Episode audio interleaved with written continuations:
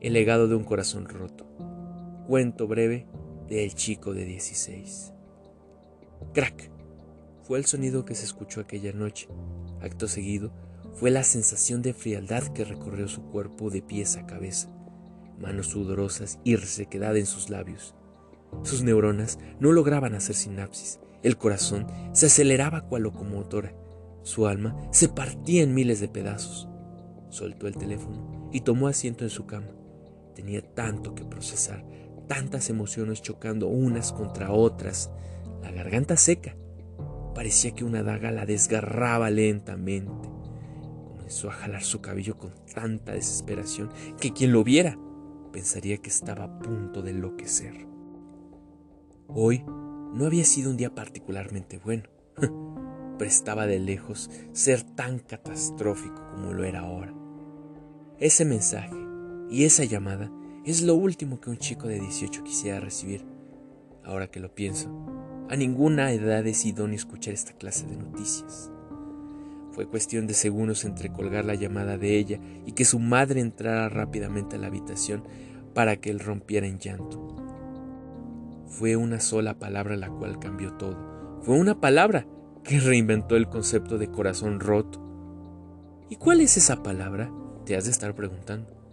La palabra era muerte. Escuchar a la hermana de uno de tus mejores amigos decir que él había sufrido un accidente y que tenía muerte cerebral. Eso es algo que te rompe en muchos niveles.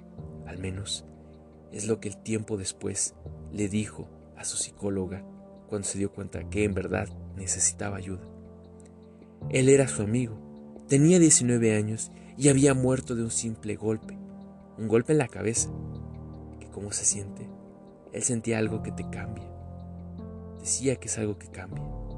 Algo que de tu día a día pierde sentido. Así como ir al hospital y verlo postrado en la cama. O como ir al funeral y dedicarle unas palabras frente a su ataúd. Con un montón de gente desconocida. Pero que de igual forma sabes que lo querían mucho. Fue lo que se dijo a sí mismo a la mañana siguiente del funeral. Se encontraba frente al espejo del baño con crema de afeitar en la cara y un rastrillo en su mano derecha. Estuvo a punto de llorar ese día. Él ya no está, pero por suerte, él no era su único amigo. De pronto, un día despiertas y comprendes que debes amar. Así es, amar a las personas como si fuera el último día que las vieras, pues uno nunca sabe cuándo alguien ama y desaparece. En ocasiones, la gente que más amas es la que desaparece de tu vida. Eso fue lo que dijo al cumplir tres años de su muerte, en la reunión a la cual solo asistió él, estando frente a sus cenizas en el patio trasero de la casa de sus padres.